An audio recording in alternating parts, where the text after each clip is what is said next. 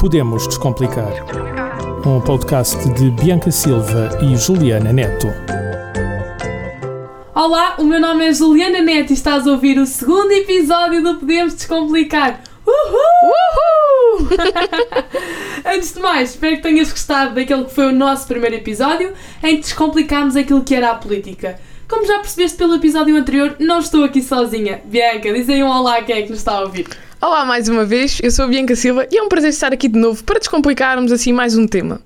Confesso que esta semana não foi assim lá muito fácil escolher o tema de hoje, pois não não. foi, não. Não foi lá muito fácil, até porque ocorreram notícias bastante interessantes, tanto de caráter nacional, mas sobretudo de caráter internacional.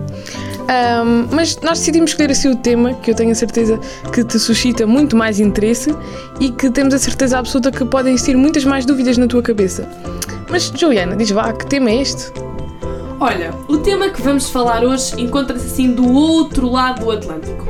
E não é nada mais, nada menos, queres adivinhar, que é O que será? O que será? As eleições brasileiras. Se não estás a par, o povo brasileiro foi no passado dia 2 de outubro às urnas para eleger os seus governantes dos próximos 4 anos. Ouviste bem, foram os próximos 4 anos. Mas antes de falar em concreto acerca de tudo o que se passou nesta primeira volta de eleições, decidimos abordar quando é que são realizadas as ele- estas eleições. Bianca, diz lá. Muito bem, no Brasil as eleições são realizadas sempre em anos pares. Ou seja, em 2018 ocorreram as últimas eleições semelhantes às deste ano, em que foram então eleitos os candidatos para o cargo de Presidente da República, para governadores, deputados e senadores. Contudo, para os cargos de prefeitos e de vereadores, as eleições ocorrem noutra data. Ah, e essas, essas mesmas eleições ocorrem sempre dois anos após as anteriores.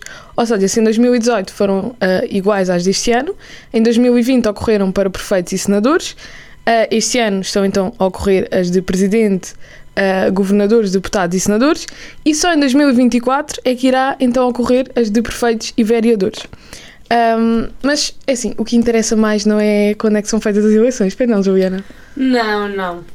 Uh, nestas últimas semanas, o que se tem falado muito mais relativamente às eleições brasileiras, não só no Brasil, como a nível internacional, também muito devido às redes sociais, não é? Porque as redes sociais, acho que estas foram as eleições em que as redes sociais foram Tiveram a bombar. a bombar mesmo, desde vídeos no TikTok, interação no Twitter, redes sociais, e até acho que foi isso mesmo que diferenciou estas mesmas eleições. Acho que foi bastante interessante ver como é que a política se adaptou aos dias de hoje e como utilizaram as redes sociais como forma meio que uma propaganda. ferramenta, exato, uma ferramenta de propaganda política.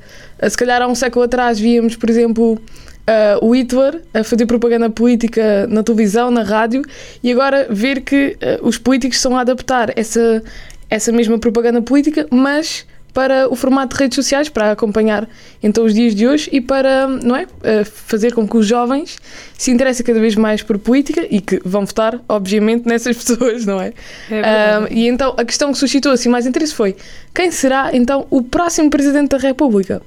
Muito se falou de Jair Bolsonaro, de Lula da Silva, mas Juliana, será que estes foram os únicos candidatos à presidência? Olha, não, não foram. Ah, concorreu então Jair Bolsonaro pelo PL, que é o Partido Liberal, e Lula da Silva pelo PT, que é o Partido dos Trabalhadores. Mas estes não foram de todos os, os únicos. Existiram mais nove. E tu agora perguntas, mais nove? Como assim? Eu não ouvi falar, só ouvi falar de mais um ou dois. Não, existiram mais nove. Existem Nove, mais nove. nove candidatos. Então, a primeira foi Simone Tebet, pelo MDB, Movimento Democrático Brasileiro. De seguida temos Ciro Gomes, pelo PDT, Partido Democrático Trabalhista. Soraya Tronic, pela União Brasil. Luís Filipe Dávila, pelo Partido Novo. Kelman Souza, O Padre Kelman, o Padre Kelman, pelo PTB, Partido Trabalhista Brasileiro. Leonardo, o Péricles, Péricles, pela UP, que é a Unidade Popular, Sofia Manzano pelo PCB, Partido Comunista Brasileiro, Vera Lúcia pelo PSTU, Partido Socialista dos Trabalhadores Unificado, e José Maria Imael pelo DC, Democracia Cristã. Exatamente, amiga, exato. Olha, eu acho que assim não te escapou nenhum. Eles também são muitos, mas Pois eles são muitos, eu até tenho aqui medo de escapar algum, mas acho que estão aqui todos. acho que está tudo. E amiga, olha lá, já que falas nos candidatos, Acho que então é o momento certo para falarmos dos resultados da primeira ronda de eleições. E agora tu que nos estás a ouvir podes questionar-te: o quê? Primeira ronda? Mas vai existir segunda? Olha, curiosamente sim, uma vez que o candidato mais votado, Lula da Silva, não obteve mais de 50% dos votos válidos. Deste modo, e segundo o sistema eleitoral brasileiro, terá de existir uma segunda ronda de eleições com os dois candidatos mais votados, tendo sido este Jair Bolsonaro, que obteve 43,2%, e Lula da Silva, que conseguiu atingir 48,4% dos votos válidos. Se te estás a questionar também, mas o que é isto dos votos válidos? Basicamente, quando é feita a contagem dos resultados, todos os votos em branco e nulos são retirados desta mesma contagem. Uh, e aliás, curiosamente, segundo a Globo, a percentagem destes votos inválidos, ou seja, votos que não contaram, foi a menor desde 1994, mostrando então, de certa forma, a preocupação do povo brasileiro em querer participar ativamente na política do seu país, não é? Ah, Bianca, e uma curiosidade bastante importante é que no Brasil existe a obrigatoriedade de voto para os eleitores alfabetizados com idades entre os 18 e os 70 anos. E caso esta não seja cumprida nem devidamente justificada, será então imposta uma coima a esse mesmo eleitor. É verdade, é verdade. E é algo que não ocorre, por exemplo, no sistema eleitoral português, não é? Não, não ocorre. Aqui nós temos uma elevada taxa de abstenção. Exato. Lá eles também têm, mas acredito que se, por exemplo, cá nós também fôssemos obrigados a votar, que a, ta a nossa taxa de abstenção ainda ser, ainda ser menor à deles, porque português que é português não, não, não quer paga. pagar. Não, não quer, quer pagar. pagar. Uma coima, fogo.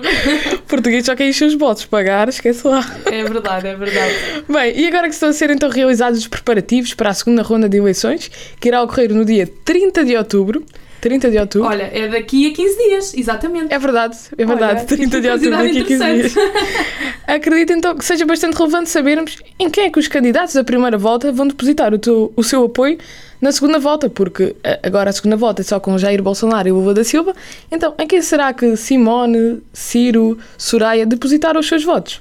Vamos então ouvir o depoimento de apoio da terceira candidata mais votada, Simone Tebet, à imprensa, no dia 5 de outubro. Depositarei nele o meu voto, porque reconheço no candidato Lula o seu compromisso com a democracia e com a Constituição, o que desconheço no atual presidente. Após as declarações da candidata que obteve 4,2% dos votos, e aqui uma à parte, 4,2% parece muito pouco, não é?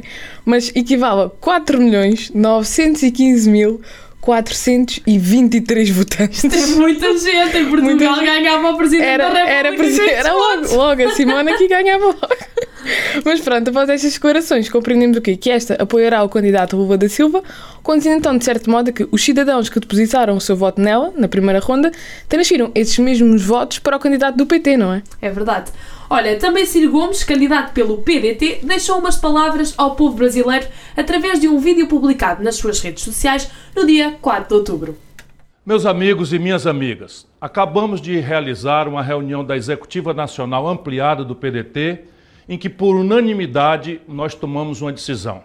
E eu gravo esse vídeo para dizer que acompanho a decisão do meu partido, o PDT frente às circunstâncias, é a última saída. Neste áudio, podemos constatar que Ciro Gomes, candidato que ficou na quarta posição à presidência, com 3% dos votos, que já percebemos que é muito voto, acompanhará a decisão do seu partido, que declarou numa conferência de imprensa, dado por Carlos Lupi, o presidente nacional do PDT, ou seja, deste partido, nesse mesmo dia, nesse mesmo dia desculpem, em que afirma que o partido irá apoiar a candidatura de Lula da Silva no segundo turno de eleições, como pode-se conferir a seguir. Tomamos uma decisão unânime a decisão de apoiar o mais próximo da gente, que é a candidatura do Lula, que eu chamo de candidatura do 12 mais um. Muito bem, e após ouvirmos as declarações do presidente nacional do PDT, compreendemos que uh, não é, irá apoiar a candidatura de Lula da Silva. Uhum. Mas, ao contrário destes dois candidatos, Soraya Tronic, que obteve. Tronic, é, é Tronic, não é, amigo? é, que obteve 0,5% dos votos uh, na primeira ronda absteve-se de apoiar qualquer um dos candidatos nesta segunda volta. E no dia 6 de outubro declarou o seguinte no Twitter: vou passar a citar. A maioria dos brasileiros é contra a polarização e, em respeito, irá-me abster. Não apoio nenhum dos candidatos que estão no segundo turno. Isso não muda meus posicionamentos, que todos já conhecem. Apenas me reservo ao direito que a Constituição me confere. Silêncio também é liberdade de expressão. Bem, Bianca, agora que já verificamos em quem os restantes candidatos mais votados, tirando então o Lula e Bolsonaro, depositaram o seu apoio e tendo em conta as percentagens da primeira volta, qual é que é assim a previsão que já viste para a segunda volta? Muito bem, até ao dia de hoje, Certo. Eh, segundo o Instituto de Pesquisas do Grupo Folha, ou seja, o Data Folha, no momento a intenção de voto será de 53% em Lula da Silva e 47% em Jair Bolsonaro. Não contando, claro, com os votos brancos e nulos, porque, como eu disse, esses votos são sempre retirados da contagem. Mas, obviamente, que nada disto é 100% certo e tudo irá depender de como correrá as campanhas dos, dos dois candidatos à presidência da República. Aliás, não sei se te recordas, mas nas últimas eleições legislativas portuguesas, ou seja, no início do ano, Todas as sondagens apontavam para uma forte disputa de percentagens entre o PS e o PSD, não era? Contudo, o PS acabou por ter quase o dobro dos votos do PSD, tendo por isso conquistado a maioria absoluta no Parlamento português. Ah, e tu que nos estás a ouvir, quem é que achas que vai vencer então esta segunda volta? Achas que vai acontecer uma reeleição de Bolsonaro? Ou como é muito dito nas redes sociais, será que vai dar PT? Será? Vamos ver o que é que vai dar. Olha, bem, se não te debruçaste ainda sobre este tema, hoje chegou mesmo o momento de o fazeres. Por hoje está tudo, espero que tenhas gostado da forma como descomplicámos este tema e que acima de tudo tenhas aprendido connosco. E é isto, se tiveres mais alguma dúvida relativamente às eleições brasileiras, pode sempre enviar-nos mensagem na nossa página do Instagram Podemos Descomplicar. Muito obrigada e espero que tenhas gostado deste segundo episódio. Até à próxima! Até à próxima! E elas sabem mesmo descomplicar. Para a semana, outro tema neste Podemos Descomplicar. Um podcast de Bianca Silva e Juliana Neto. Este programa foi gravado nos estúdios da Universidade Autónoma de Lisboa.